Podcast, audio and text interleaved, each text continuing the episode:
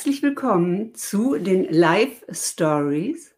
Heute mit der Textildesignerin und Künstlerin Ulrike Mondschein aus Wien. Liebe Ulrike, ich freue mich sehr, dass du heute da bist. Hallo. Hallo. Ja, ihr Wiener, ihr habt ja so einen ganz, ganz schönen ähm, Akzent. Ich liebe das, ja. Dieses Baba. Baba. Baba. Ja, genau. Das ist ganz ja. weit ausgesprochen. Ja?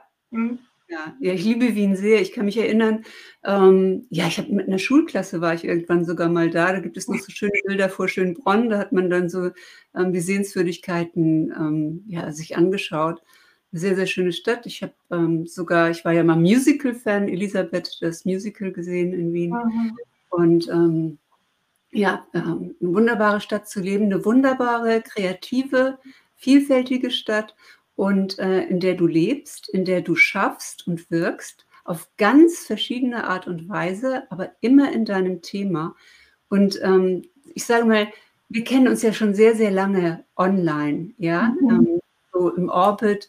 Man kennt sich auf Instagram. Ich, ich liebe deine, deine Muster, ob es Tapeten sind, Textilien. Ich habe wahrgenommen, dass du auch Masken dann angefertigt hast, jetzt wo das notwendig war.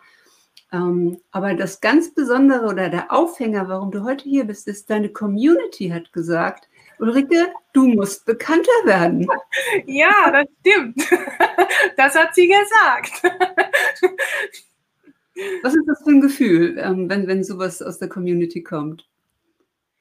Ähm, also ich habe das ganz äh, äh, toll empfunden, weil es ist natürlich so, wenn du ähm, etwas machst, wo du eine Freude dran hast und äh, damit nach außen gehst, dann ist das immer ein ganz etwas ganz Besonderes, ja. Und für mich ist das noch viel mehr ganz besonders, weil ich bin ähm, eigentlich von meinem Naturell her ein introvertierter Mensch, ja. Und äh, habe aber ganz viele Jahre, bevor ich das, was ich jetzt mache, im Außendienst gearbeitet und habe da schon ein bisschen ähm, so einen Zugang dazu gekriegt, was es bedeutet, etwas zu vertreten, also etwas zu verkaufen. Und als ich dann äh, in, äh, vor zwei Jahren mein Unternehmen gegründet habe und damit zurückgekehrt bin zu meinen Wurzeln, weil ich bin äh, Textilingenieurin von meiner Ausbildung, aber konnte damals keine Arbeit finden in dem Bereich. Da war es dann so, äh, dass ich gemerkt habe, dass das nochmal etwas ganz anderes ist, wenn du etwas, was aus dir direkt herauskommt, äh, mit dem nach außen gehst. Ja? Und wenn dann die Community auf dich zukommt und sagt, bitte, du musst äh, größer werden, du musst wachsen, das ist äh, notwendig, dass das, äh, dass das, äh, das Außen sieht, dann ist das ein äh, super Feedback für mich und eine totale Motivation. Und ja, sehr, sehr schön. Also es hat dir keinen Druck gemacht. Nee, hat mir keinen Druck gemacht, sondern war eher eine Bestätigung. Ja, ich finde es auch ganz wunderbar. Also ich fand auch diesen Post ganz wunderbar und habe dann direkt gesagt, Uli, jetzt ist Zeit. jetzt komm, komm, mal hier in die Live-Stories. Und ähm, du sagst gerade, dein Werdegang ist ähm, Textilingenieurin. Mhm. Ähm, wie bist du denn auf die Idee gekommen, das äh, zu studieren? Ähm, bei uns in Österreich ist das kein Studium, sondern das ist ein, ähm, eine äh, wie nennt man das? das wird, es ist halt ein Kolleg, das nach, der, äh, nach dem Abitur stattfindet. Mhm. Und ähm, es war, ähm, ich muss einen kleinen Moment ausholen. Ja? Also ich bin in einem kleinen Ort äh, groß geworden und äh, ich hatte ein anderes Lebenskonzept, als mein Vater hatte, der sich überlegt hat, dass ich eine äh, Ehefrau werde und viele Kinder kriege und eine große Familie gründe und deswegen nicht mehr als Volks- und Hauptschule brauche. Ja. Und ähm, ich habe dann als junges Mädchen schon angefangen mit äh, 13, 14 und habe äh, meinen Vater darauf vorbereitet, dass ich eigentlich mehr möchte in meinem Leben und habe gesagt, ich brauche unbedingt das Abitur und das hat etwas gedauert, bis er mir dazu gestimmt hat. Aber ich bin dann ähm, in ein äh, Gymnasium gegangen und das, äh, wo ein Internat äh, dran war. Und als ich da fertig war, habe ich mir gedacht, so, ich bin jetzt reif, dass ich äh, Malerei und Grafik studieren kann. Also ich hatte immer schon einen künstlerischen Zugang. Das ist, äh, wie ich aufgewachsen bin, war das immer so der Spruch, das ist ein brotloser Job. Und ähm, ich habe zwei Brüder. Und das bedeutet, ich bin auch immer mitgewachsen wie, wie, ein, wie ein junger Bursch. Ja? Das heißt, ich hatte ein großes äh, technisches Verständnis. Und mein Vater hat damals zu mir gesagt, als ich mit diesem Wunsch zu ihm gekommen bin, nämlich Malerei und Grafik zu studieren, hat er zu mir gesagt, auf keinen Fall. Da wirst du nie irgendwie ein Geld verdienen dafür. Und du wirst, ähm, also alles, was ich dir an Ausbildung jetzt zusätzlich noch finanziere, muss irgendeinen technischen Hintergrund haben. Ja? Und dann habe hab ich mich halt ähm, erkundigt, was es da so gibt. Ja? Und ich meine, man muss immer bedenken, dass äh, das ein ganz kleiner Ort war und die, die Außeninformationen damals waren ja noch nicht so, wie sie jetzt sind mit dem Internet. Ja? Und ähm, dann habe ich eben gedacht, das Einzige, wo ich irgendwie da was finden könnte für mich, muss eine große Stadt sein. Ja? Und ähm, deswegen habe ich dann nach Ausbildungen gesucht äh, in Wien. Und da ist mir diese Textil, ähm, Ingenieurausbildung äh, zwischen die Finger gerutscht und da, da war es so, was mich da damals wirklich extrem gefesselt hat, war die Vorstellung, dass du äh, äh, als Musterdesigner äh, ausgebildet wirst. Und ähm, diese Ausbildung habe ich dann meinem Vater so verkauft, dass es eine technische Ausbildung ist. er hat sie mir dann finanziert. Und ähm, und als ich dann fertig geworden bin äh, mit diesem, ähm, mit der ganzen Ausbildung, war es dann so, dass leider die Textilbranche in Österreich äh, einen ziemlichen Zusammenbruch erlebt hat, wie in anderen Ländern auch, weil das war damals so, wie diese, wie sie in den Osten ausgewandert sind und nach Asien. Und da waren dann noch zwei, drei Firmen, äh, die sie in Österreich quasi überstanden haben. Und ähm, da war ich äh, einfach nicht, das hat mich nicht interessiert, was die gemacht haben. Dann habe ich mich ein bisschen im großen Umfeld äh, von, von Deutschland umgesehen und ähm, da war leider auch nichts dabei, wo, was ich machen wollte. Und ich bin dann in eine Richtung gerutscht, die in der Forschung war. Also ich habe sehr viele Jahre in der Krebs- und HIV-Forschung gearbeitet und von dort bin ich dann in den Außendienst gewechselt und habe äh, medizintechnische Produkte verkauft. Und also hat man einen ganz anderen Weg ähm, eingeschlagen. Ja, genau. Also eigentlich etwas, was äh, mein Vater wollte, aber immer im Geheimen habe ich ja. mich ähm, äh, der Kunst verschrieben und ich habe äh, nebenbei viel künstlerisch selbst gearbeitet, Kurse gemacht und äh, ich, ich habe auch einmal ein äh, künstlerisches Trimester in Deutschland besucht und äh, dann, als ich mir gedacht habe, also vielleicht kriege ich das wirklich nicht selbst auf die Erde im Sinne von, ich kann künstlerisch arbeiten und damit auch Geld verdienen, aber ich kann einen Umwelt wähl Umweg wählen und habe ähm, Kunstgeschichte studiert neben einem äh, 40 oder 50, 60 Stunden Job. Ja? Und das ist so, dass ich das ähm, leider nicht fertig gemacht habe. Also es wären noch äh, damals äh, noch drei Prüfungen offen gewesen, aber ich bin ziemlich weit gekommen. Und äh, ich habe aber dann nicht mehr zu 100 Prozent den Einsatz geleistet, weil ich gesehen habe, auch in der Kunstgeschichte ist es nicht das, was ich gerne möchte, nämlich auch Geld verdienen. Ja. Und äh, ja, so war mein äh, Werdegang. Wow, also das ist natürlich eine, eine, tolle Geschichte. Das ist genau das, was ich mir ähm, hier auch rausgesucht hatte, ähm, warum du nämlich ähm, äh, der dritte, der dritte Junge in der Familie gewesen bist. Und ähm, du, du, hast ja eine wunderschöne Webseite, finde ich. Also eine sehr einzigartige ähm, und äh, macht, macht Spaß, da so ein bisschen rumzustromern. Ist auch nach Stories sortiert. Ähm, das hat mich natürlich sehr gefreut, gefreut so Next uh, Story. Und ähm, jetzt hier gerade mal gucken. Ah, nee, das war das nicht. Du schreibst da was Schönes.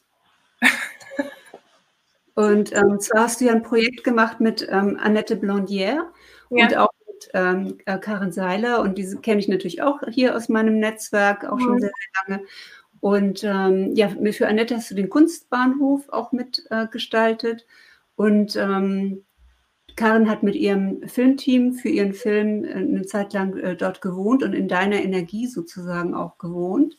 Genau. Und zu diesem Projekt ähm, äh, hast du äh, geschrieben, dass es dein erstes großes Projekt ist, ungefähr 30 Jahre nachdem du heimlich Interior-Magazine gelesen hast ähm, und über 40.000 Fotos auf deinem Laptop gespeichert hast und äh, Do-it-yourself-Ideen. Und dass ähm, plötzlich nach all den Jahren und all dieser, dieser Workshop-Arbeit und äh, auf der Suche nach Balance in deiner Arbeit ähm, und Aufwachsen als der dritte Junge in der Familie alles Sinn gemacht hat. Mhm. Was hat das denn für einen Sinn für dich gemacht mit diesem Projekt, mit all diesem, dieser Recherche, mit all diesem Sammeln von Informationen? und dann der, der Umsetzung und Balance in deiner Arbeit finden? Was ist, was für einen Sinn hast du da gefunden?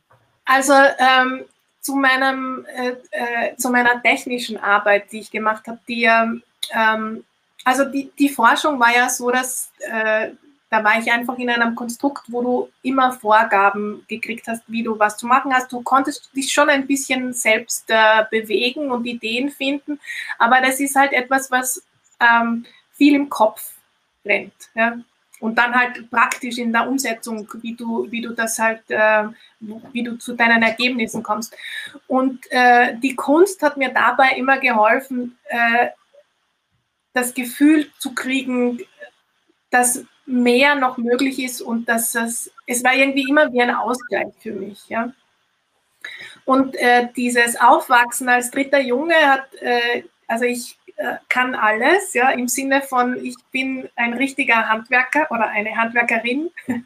Und äh, das ist, äh, also ich kann auch mit schweren Bohrmaschinen umgehen und das ist einfach so, dass, dass dieses ganze äh, Projekt bei der Annette ein, einfach alles zusammengeführt hat. Ja, ich konnte mir ähm, was überlegen im Sinne von, also ich habe ja diese zwei Räume, die ich gestalten konnte, verheiratet, so quasi einen äh, französischen Raum, den ich quasi so gemacht habe, dass man reingeht und sagt, man fühlt sich wie in Frankreich mit diesem Blau und, äh, und äh, mit diesen äh, abgedämmten Farben. Und dann habe ich und auch eine Tapete dazu entworfen, die da passt. Ja. Und dann habe ich eben, äh, dazu einen Wiener Raum gemacht und da an die Jahrhundertwende ähm, eine Reminiszenz gebastelt. Ja, und äh, habe da eine äh, Tapete entwickelt, die ein bisschen so ins Jugendstilartige geht, aber die ganz äh, modern ist. Ja. Und dann habe ich mit den, mit den ähm, also die Tapete nicht vollflächig tapeziert, sondern eben auf einer, ab einer gewissen Höhe, weil um die Jahrhundertwende ja immer diese mhm. Kassettendecken unten gewesen sind, wo man halt ein bisschen den Raum gewärmt hat, eigentlich in Wahrheit. Ja. ja. Und, ähm, und das Interessante war bei diesem Projekt, ähm, dass, dass es mir in keinster Stufe wirklich Angst gemacht hat, weil ich dachte, ich habe das noch nie vorher gemacht, sondern ich wusste einfach, dass ich diesen ganzen Erfahrungsschatz und dieses Schauen lernen in diesen Interieurzeitungen und dieses, ähm, diese vielen Ideen, die ich auf meinem Laptop habe, wie man äh, Do-it-yourself-Sachen macht und so, das ist, hat dort alles zusammengefunden. Ja? Und ich habe äh, die, die Lampen zum Beispiel hinter dem, hinter dem Bett, das sind so Hängelampen, ja, ja. Die habe ich äh, selbst gemacht. Ja. Ganz einfach äh, geht das. Ja. ja. Und ähm, das Bett haben wir, äh, habe ich aus einem von einem äh, IKEA-Bett ähm, so aufgewertet, dass es jetzt aussieht wie so ein niedriges Boxspring-Bett, also tapeziert und äh, mit Leinen außen rundherum. Und so, ja, das ist einfach wirklich mein Projekt gewesen, wo ich all mein Wissen und mein Können äh, zusammenführen konnte. Und da bin ich bis heute noch immer der Annette dankbar, dass sie gesagt hat, komm, wir machen das jetzt. Ja. Und Ach, was mir wichtig war in, diesem, äh, in, diesem, in dieser Verheiratung von diesen beiden Räumen, ist aus dieser Erfahrung im Außendienst ist ja so, dass du ziemlich viel in, in, in Hotels unterwegs bist. Ja. Und ähm, bei mir war es überhaupt so, ich habe von Wien weg äh, Teile von Österreich betreut. Das heißt, ich war vier Tage in der Woche tatsächlich nicht zu Hause. Und äh, was mir da immer aufgefallen ist, wenn ich in ein Hotel reingekommen bin, wo ich den Eindruck hatte, oh, ist das schön, da fühle ich mich wie zu Hause, dann ging es mir einfach um Klassen besser. Ja? Da musste ich ja. mich nicht mehr, musste ich es mir nicht mehr irgendwie schön machen, sondern oder irgendwo Blumen besorgen, damit es ein bisschen heimeliger aussieht. Und das war mir total wichtig, dass man dort reinkommt in diese Räume und sagt, danke, Koffer abgestellt, hier äh, kann ich mich um, um, andere Dinge kümmern, aber um das, dass es hier wohnlich und schön wird, brauche ich mich nicht mehr kümmern. Ja. Und das ist wirklich auch durch das Feedback von der Karin, das hat einfach funktioniert. Ja. Und das mhm. fand ich großartig. Ja, das finde ich super. Also mir geht das genauso und das ist so Home Away from Home. Das ist ja, ja. Ne, was, was du auch ja. sagst. Und du hast ja auch noch ein, ein Flat in Wien äh, äh gestaltet. Genau, das, äh, das ist meine äh, Wohnung. Ich bin damals, als ich nach Wien gekommen bin, habe ich eine Wohnung hier gekauft. Die ist ganz klein nur. Ja. Die hatte dringend eine Renovierung nötig. Ja? Und äh, da habe ich mir gedacht, toll, dann mache ich das als äh, Ulala Vienna Wohnung, die man sich anschauen kann oder eben auf Airbnb drinnen wohnen kann. Und da habe ich äh, ganz ähnlich gearbeitet, aber inspirieren habe ich mich da lassen von, da gibt es ein Haus gegenüber und das hat ganz alte ähm, Dachschindeln. Und die sind so, dass sie ganz unterschiedlich gefärbt sind. Manche sind ganz dunkel, manche sind äh, heller in so einem Weinrot. Und äh, das, dieses Dach spiegelt direkt in die Wohnung rein, wo, äh, in, in, meine Wohnung rein. Und dann habe ich mir gedacht, das kann ich übernehmen und, ähm, und habe äh, einen Wohn-Essraum, der äh, in einem ganz dezenten Rosa ist und einen richtigen, weil das Schlafzimmer ist sehr klein. Und da dachte ich, ich meine, das Einzige, was du da drinnen machen kannst, ist schlafen und so ein bisschen einen Höhlencharakter machen. Mhm. Und deswegen ist das äh, dunkel, aber das Interessante war dieses Blau, das ich da gewählt habe und dieses Dunkle, weil das ist nur die Decke weiß, das macht den Raum einfach um vieles größer und man hat jetzt Spaß dran, die Tür offen zu lassen. Ja? Und dann ja. quasi den Raum in den anderen Raum mit reinfließen äh, zu lassen. Und für dort habe ich auch eine Tapete äh, entworfen und da habe ich mir gedacht, ich meine, mein großes Ziel ist ja äh, irgendwann mal in einem Haus äh, zu wohnen. In, in deinem und eigenen Haus. In meinem eigenen Haus, genau. Und äh, da habe ich mir gedacht, damit tatsächlich äh, das Universum und alle Helfer Bescheid wissen, mache ich eine Tapete, die heißt äh, Townhouse. Und äh, dann habe ich. Ja, dann ja, ich, habe gerade nach den, den, den äh, Tapetennamen geguckt. Ich finde das ja so faszinierend. Ähm, hier war irgendwie auch eine Tapete, die, ähm, glaube ich, eine Hel irgendwas mit Held Rising Hero. Ja. Eine wunderschöne weißgrundige Tapete mit äh, so äh, ja, gelben, gelben Blüten, hellblauem Hintergrund. Wie, wie, wer ist der Rising Hero? Wie, wie entsteht so ein, ein Muster? Wo nimmst du die Inspiration her? Und ähm, haben diese, ist hinter diesem Namen auch eine Story? Weil die würde mir hier natürlich jetzt auch noch mehr helfen. Ähm, ich habe nämlich bin ja auch so ein Fashion-Freak, ne? ich mag Mode sehr, sehr gerne. Ja. Ich habe eine wunderschöne Lederjacke gesehen und ähm, habe gleich gedacht, ah wow, äh, gefällt mir, also erstmal so optisch. Und dann hatte die aber einen äh, Namen, Aviator Coolness. Mhm. Und da habe ich gedacht, Aviator, ja, also äh, Fliegen, das erinnert mich natürlich sofort ähm, äh, ja, an, an, Peter Lindbergh, heißt er Peter Lindbergh? Nee, Charles Lindbergh, ähm, und natürlich Udo auch. Lindenberg, glaube ich, heißt er. Bitte? Udo Lindenberg. Nee, ja? Charles Lindbergh, den Flieger. Achso, den Flieger, okay. Den ersten Atlantikflieger und später ja. hat ja Emily Earhart, ist ja geflogen, ähm, die Atlantikroute auch, äh, ununterbrochen.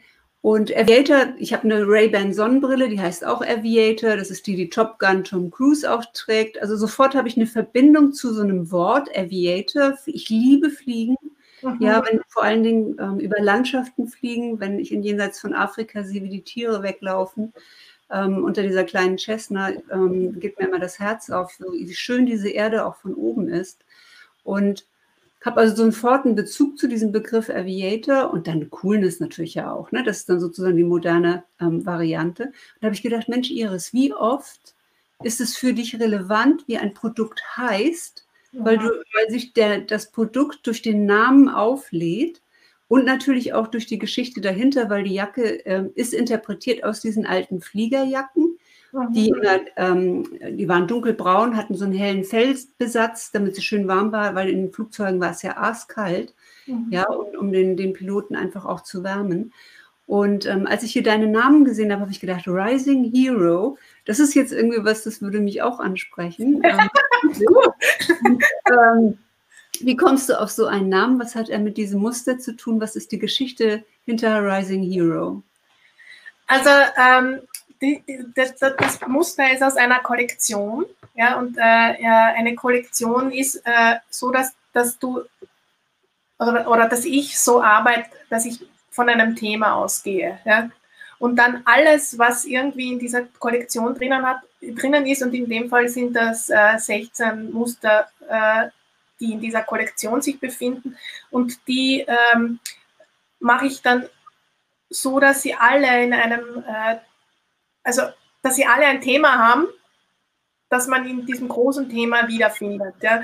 Und äh, diese Kollektion ist tatsächlich so, die habe ich Anchor, Anchor a Miracle genannt. Ja, und äh, es geht darum, äh, Wünsche und ähm, ähm, Ideen und Möglichkeiten in deinem äh, Leben zu verankern. Und mit jeder einzelnen Tapete habe ich versucht, dieses äh, Gefühl von, von noch viel mehr ist möglich, als du dir denkst, ja, äh, in deine Räume zu ziehen. Ja? ja? Und dann hast du quasi diese Energie rund um dich rundherum. Ja? ja.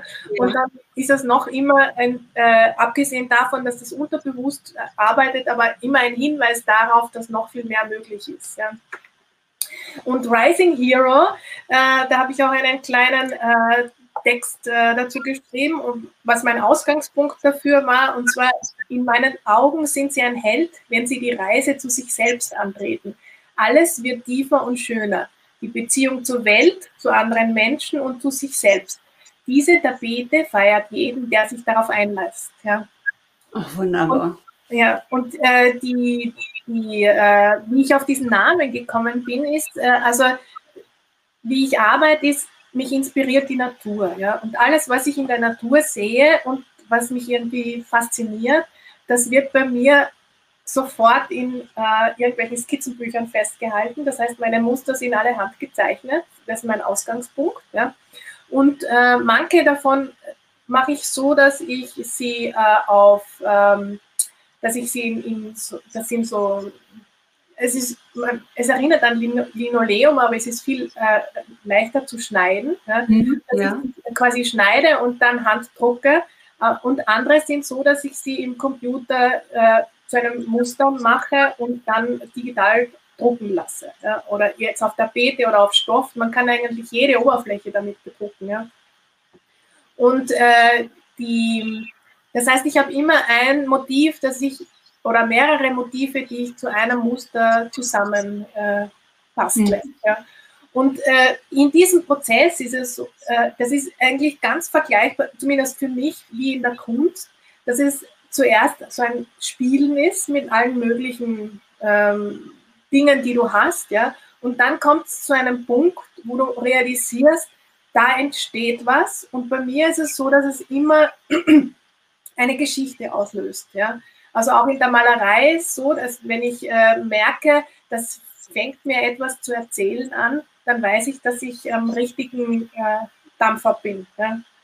Und äh, auch bei den Mustern ist es so, dass es dann einen Punkt gibt, wo ich sehen kann, ähm, da kommt was zu mir zurück. Und bei diesen Rising Heroes ist, ist, ist es, dass diese, diese Blüten, diese gelben Blüten, das sind eigentlich nur zwei mit einem Hintergrund, aber es hat immer eine nach oben gerichtete Bewegung. Ja. Ja. Und aus dem heraus, wenn, wenn ich dann das anschaue, in Kombination mit dieser Geschichte, die mir dieses, dieses Muster erzählt, entstehen dann diese Namen. Ach, wundervoll. Mhm. Ganz wundervoll. Ulrike, darf ich einmal, hast du gerade irgendein Gerät äh, verändert? Ich habe so ein bisschen Rauschen bei dir im Hintergrund. Oh nee. Handy nah dran? Oder? Nee, mein Handy ist abgedreht. Ist das Aber, vielleicht mein Laptop? Der, ah, der ist schon ein bisschen alt. der, Ach, da ist der Lüfter vielleicht. Oh. Ist der Lüfter angegangen? Ja, genau. Ja, das Nein. Okay. Aber vielleicht, wenn ich das hier rein zeige, vielleicht kann man das sehen.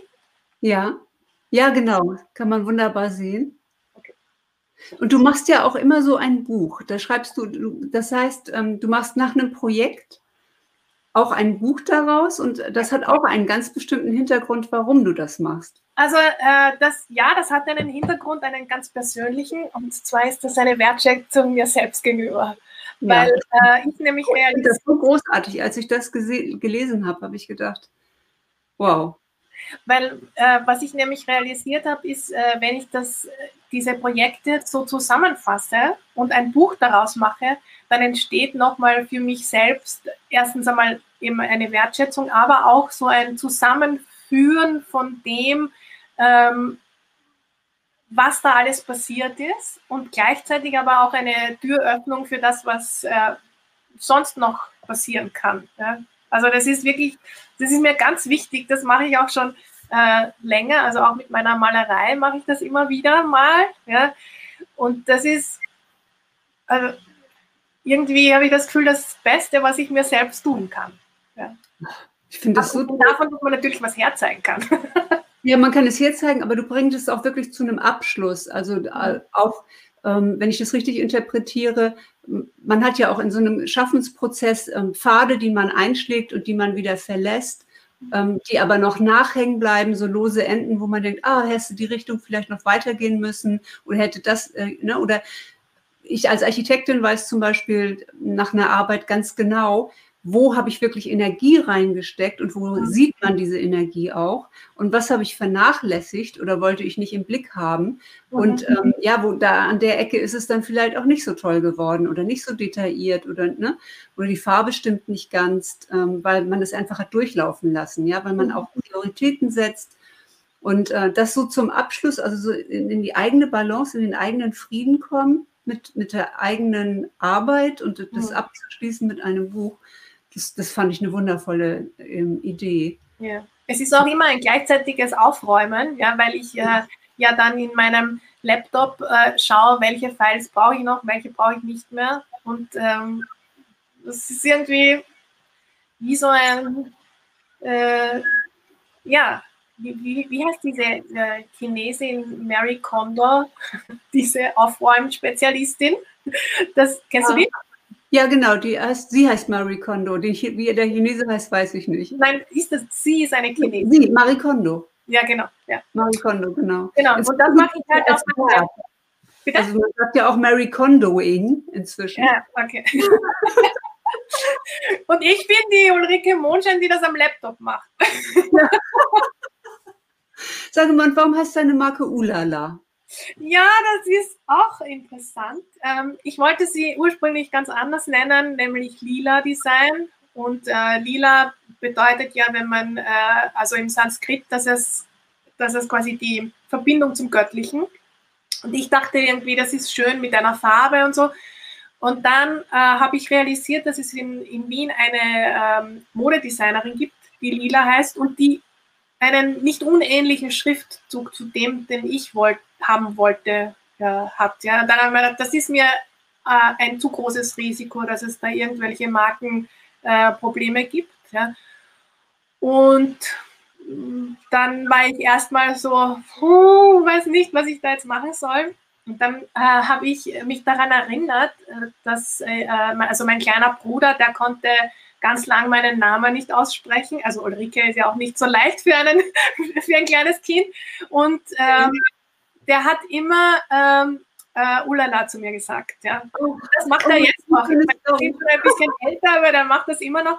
Aber ähm, für mich war das so, irgendwie hat mich das immer total gestört, weil ich mir gedacht habe, ich meine, jetzt, vor allem jetzt, ja, ich meine, oder wie er größer war, der könnte doch endlich einmal sagen, wie ich richtig heiße. Und äh, dann aber habe ich äh, so, habe mir gedacht, naja, wenn man das irgendwie, das hat irgendwie so, schaut irgendwie schön aus, wenn man ein Logo draus macht. Also so habe ich mal angefangen, da war ich noch nicht sicher, ob das äh, wirklich mein Logo wird. Ja.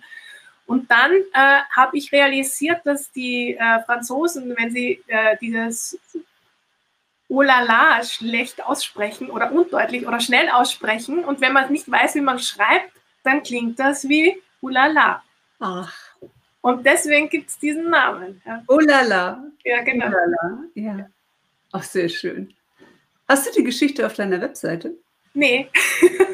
du könntest ja noch viel mehr Geschichten erzählen. Viel mehr, ja. Viel mehr, ja, ja, ja. Also ähm, auch, weil, wie gesagt, ähm, weil diese Verbindung, ne, wie ich schon sagte, mit dieser Jacke, die Aviator Cool ja, ist, ja, ja. weil ähm, es ja auch immer ein Teil Identifikation ist.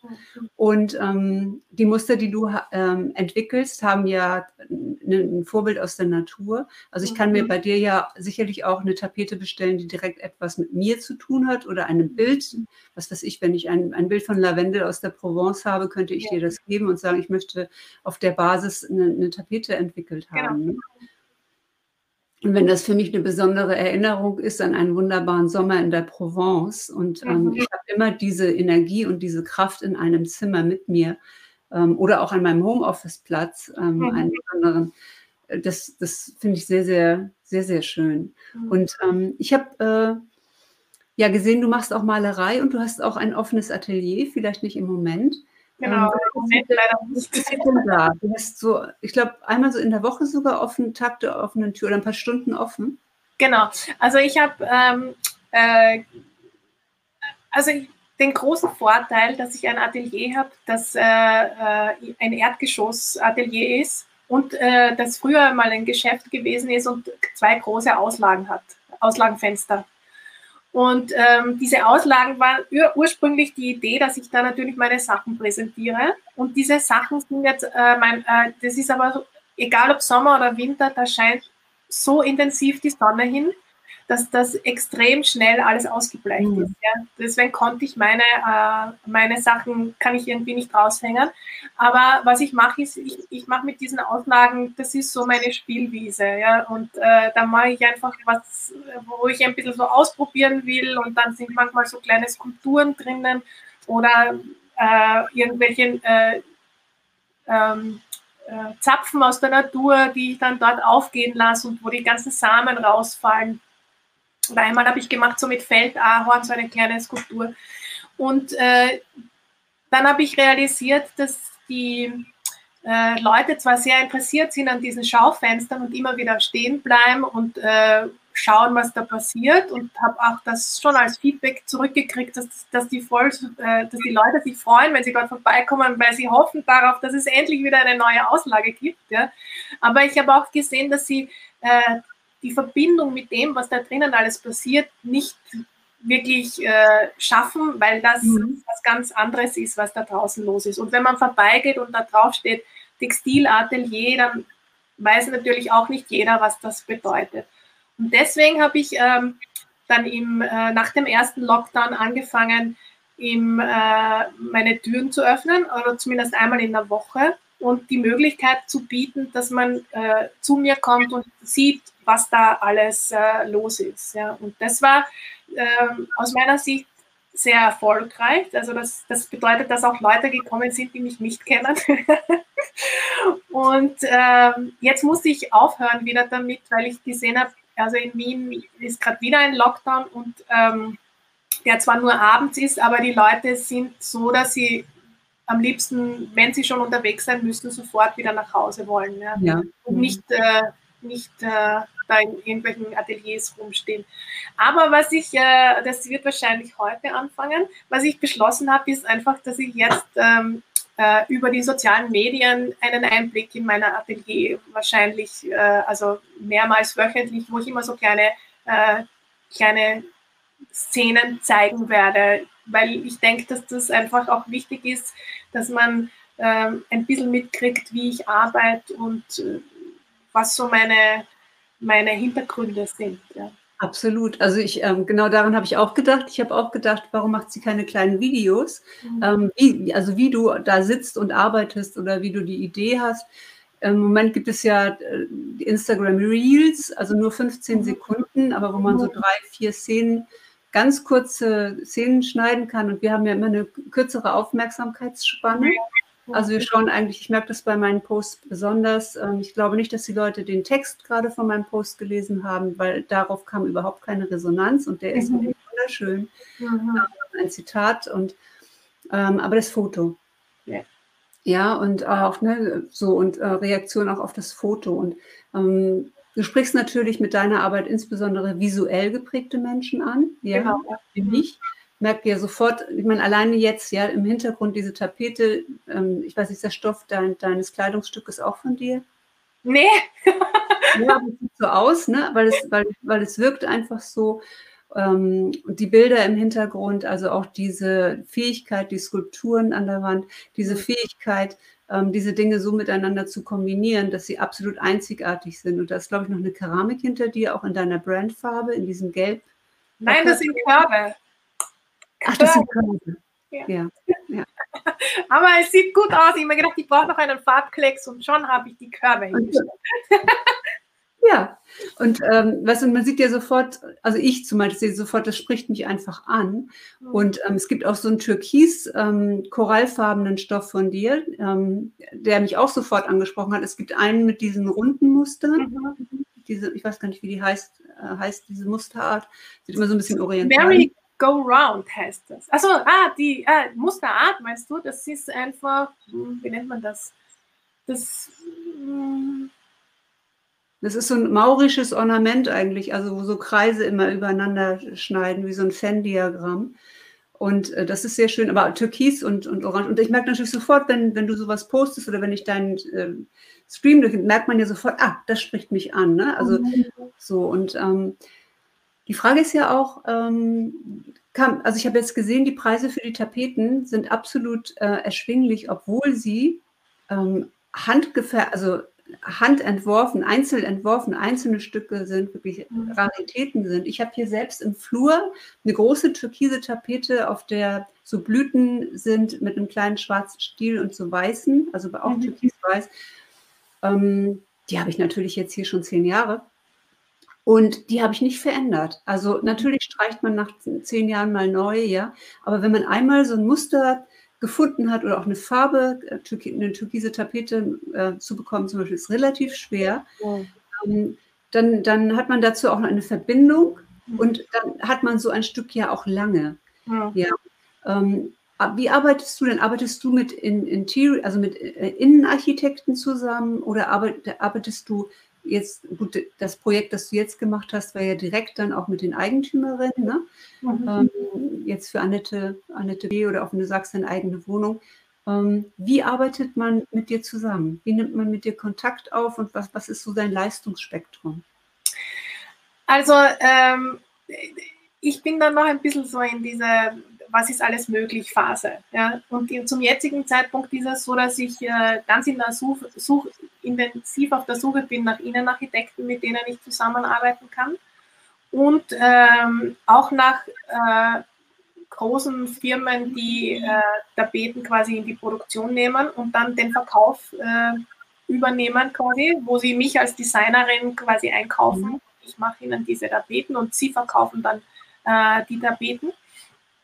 Aber äh, auch für den, für, für den Privatbereich ist es so, dass ich äh, am Projekt direkt arbeite. Ja, die Leute können einfach auf mich zukommen und sagen, ich äh, möchte äh, in diesem Raum eine Veränderung haben und der ist äh, so und so groß und wir schauen uns das gemeinsam an, ob das eine, eine Tapete ist, die quasi über alle vier Wände geht oder eine Fokuswand sein soll oder keine Ahnung. Ja. Und bei dem Stoff ist es so, äh, so, dass ich mit großen Firmen zusammenarbeite, die Unmengen an Stoffqualitäten haben.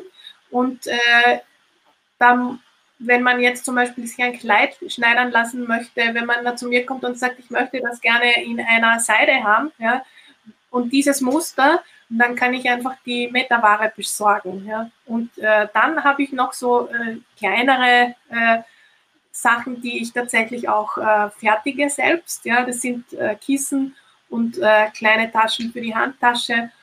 Und äh, jetzt neu im Programm, das wird jetzt quasi ähm, mein, für mein Weihnachtsgeschäft, habe ich so kleine Notizbücher gemacht, wo, weil ich ja selber auch so ein Notizbuch-Fan bin. Ja.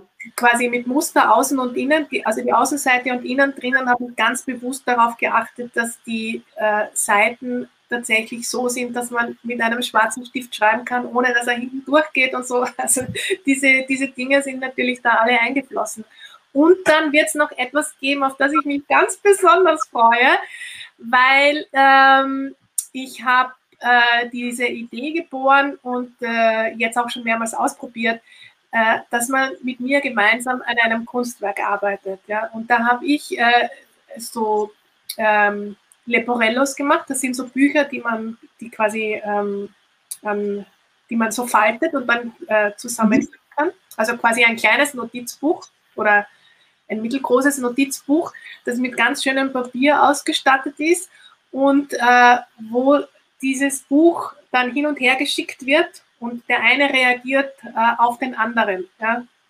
Und, äh, und, am Ende man, hat man dann quasi äh, ein fertiges Kunstwerk, das man von beiden Seiten aufhängen kann. Und, ähm, und es, man war beschäftigt, man, man äh, hat irgendwie was äh, gemacht. Und das Interessante ist, und das habe ich mir so gewünscht, dass das so funktioniert, dass du auf die Reaktion oder durch die Reaktion von dem, was, du, was der andere gemacht hast, mutiger wirst und dich mehr traust. Ja? Und deswegen muss, müssen das nicht Künstler sein, die mit mir das gemeinsam machen, sondern einfach jeder, der nur Spaß dran hat, äh, zu spielen. Ja? Und man kann, es ist alles möglich. Ja? Also man kann äh, Collage kleben, man kann zeichnen, man kann malen. Es ist einfach, äh, ja, man soll einfach Spaß haben dran. Oh, das finde ich ja echt schön, vor allen Dingen jetzt gerade in der Zeit, ähm, genau. auch für Geburtstage oder sowas, ne, dass man das organisiert, das, oder für Hochzeiten oder genau. goldene Hochzeit oder so etwas organisiert, dass die Gäste, die ja im Moment nicht kommen können, aber eine Seite gestalten und das weiterschicken. Ja.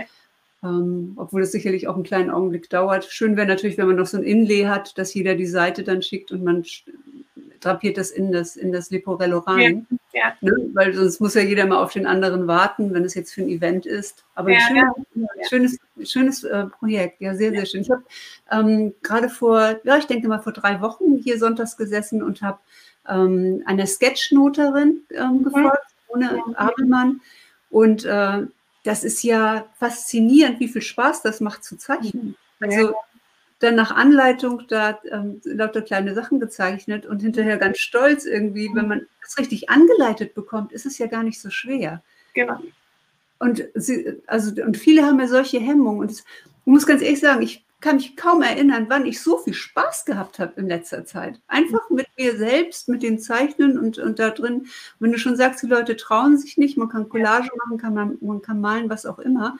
Ähm, die sind alle so kreativ. Ja, ja, das stimmt. Ja, wir haben ja nur immer Angst vor Bewertung. Wie ist das für dich? Weil du gehst ja auch mit deiner Kunst raus und ich weiß, das ist immer ein ganz, ganz ähm, empfindsamer Moment, wenn man seine Arbeit veröffentlicht und wenn dann da ähm, ja Kritik auch ähm, zukommt. Mhm. Wie ist dieser Moment für dich, wenn du mit äh, neuen Mustern oder mit einer neuen Kollektion rausgehst?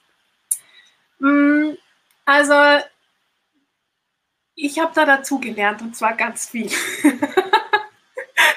das war am Anfang, also vor vielen Jahren, als ich mit meiner Malerei ein bisschen äh, intensiver nach außen gegangen bin, war das immer so ein, ähm, ich zeige jetzt mein Inneres und jeder, der das be- und verurteilt, äh, trifft mich persönlich. Ja? ja. Und, ähm,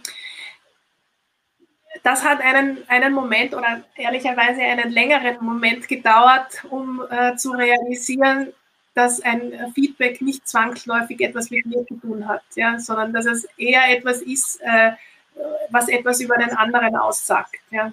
Mhm. Und äh, diese äh, Sache, etwas zu bewerten im Sinne von, das funktioniert oder das funktioniert nicht oder eben, das ist gut, oh, meine Katze kommt zu Besuch. Ja. Ist sie schon. Ja. oder äh, das, ähm, das, das, hat, äh, macht Sinn oder macht nicht Sinn. Da habe ich realisiert, dass das etwas tatsächlich ist, was, ähm, was eigentlich nie eine Wahrheit ist, ja, sondern mhm ich meine, du brauchst nur auf die richtigen Leute treffen und dann kann das fliegen. Und wenn du nicht ja. auf die richtigen Leute treffst, dann bleibt das irgendwie stehen. Ja, aber das hat ja mit mir nichts zu tun. Was, ja. äh, was aber wichtig ist für mich persönlich, ist, äh, dass ich das, was ich mache, wirklich mit hundertprozentigem Einsatz mache und äh, dass ich zu 100 Prozent äh, dahinter stehe. Und äh, jetzt ist es so, dass ich auch dazu so weit gekommen bin, dass ich mir gedacht habe, diese Sachen, die ich mache, die möchte ich tatsächlich bei mir zu Hause haben. Und wenn ich mit dem äh, Grundkonstrukt nach außen gehe, dann ist jedes, äh, das gefällt mir oder gefällt mir nicht, einfach eine Meinung ist, mit, die ich so stehen lassen kann. Aber sie beeinflusst mich nicht im Sinne von, äh, dass, sie mich, dass sie mir sagt, das ist gut oder das ist schlecht oder ich muss aufhören damit oder ich muss nicht aufhören damit, sondern das befrage ich immer innerlich, ob das jetzt der, äh, ähm, der Zeitpunkt ist, weiterzumachen oder einfach zu sagen, nein, das muss jetzt stehen bleiben, weil es einfach keinen Sinn mehr macht. Ja. ja. Ja, eine wunderbare Einstellung, die du dazu gefunden hast. Und ich ja, finde auch eine, eine, eine, sehr gesunde. Ja, ich weiß das. Ich habe gestern ähm, auf meinen Newsletter, ich habe äh, festgestellt, dass ganz viele Menschen meinen Newsletter seit Monaten nicht geöffnet haben, seit neun Monaten, seit ich umgestellt habe auf einen anderen äh, Mail-Provider mhm. und habe äh, dann nochmal eine Mail geschickt und daraufhin kam eine sehr erboste Mail zurück, ähm, dass man Spammern wie mir, den müsste man verklagen, wenn ich nochmal einmal was schicken würde und ich müsste, äh, mir, mir müsste es irgendwie so schlecht gehen, dass ich weine. Und also so richtig fies. Und ähm, einen Tag vorher kam eine, Mensch, wie toll, also jemand, der ganz neu auf meiner Liste ist, Mensch, wie toll ist denn dein Newsletter? Total anders als diese anderen E-Mail-Marketing-Mails. Und genau das ist das, ne? Wer, wer ist mein Kunde? In so einem Spannungsfeld ist man, dass man komplett verurteilt wird und runtergemacht äh, wird, weil Menschen beurteilen und andere so. Und dann, dann geht es immer darum, wie erreiche ich diejenigen, die das wertschätzen, ähm, was ich mache und wie schnell kann ich umschalten emotional. Ähm, und ich habe mich da dann immer wieder gesagt, nee, freu dich über ähm, das schöne Kompliment und denk doch nicht immer an diesen Mist da ja. jetzt. Also äh, ich kann dir dazu sagen, dein Newsletter ist wirklich sensationell und ich mache ihn jedes Mal auf. und das habe ich natürlich äh, vorher überprüft, sonst wärst du nicht hier. Quatsch. nee, aber ähm, das darfst du gar nicht. du darfst nicht wissen, dass ich das bin. Nein, aber, ähm, äh, aber was ich dir sagen kann, ist, wenn du den, den äh, äh, Provider gewechselt hast, also diesen äh, Anbieter, dann ist es so, dass, es, dass du darauf schauen musst, in irgendeiner Einstellung, die weiß ich jetzt leider nicht auswendig, aber es könnte sein, dass äh, das in den Spam-Ordner läuft bei den meisten ja. Menschen. Aber das hast du wahrscheinlich eh gemacht, oder? Ja. nee, das habe ich nicht gemacht und äh, das habe ich jetzt erst festgestellt und es waren jetzt 600 Menschen fast, die ähm, neun Monate lang das gesendet bekommen haben, aber überhaupt nicht reagiert haben, was ja auch sein kann.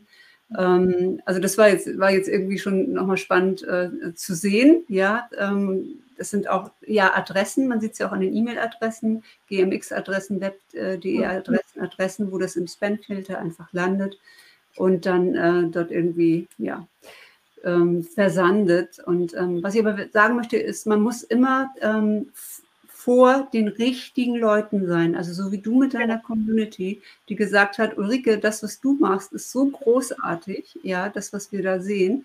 Ähm, äh, werd doch mal bekannter, also mach mehr, zeig mehr von deiner Arbeit. Und ich glaube, Uli, genau dieses ähm, zu zeigen, wie das entsteht, ja, also ähm, zu sehen, wie das entsteht und das auf eine möglichst einfache, es muss nicht perfekt sein, eine möglichst einfache Art und Weise, ja, wie die Idee gekommen ist, ähm, das in deinem Spektrum einfach zu zeigen, das ist die Faszination daran, weil ähm, ich glaube, es wird manchmal auch unterschätzt. Man denkt dann, ja, das ist ja irgendwie nur ein Muster. Aber mhm. das Wertvolle dahinter ist einfach immer die Geschichte, die Bedeutung, ähm, äh, die, die es einmal für den Künstler hat und dann für den Betrachter. Mhm.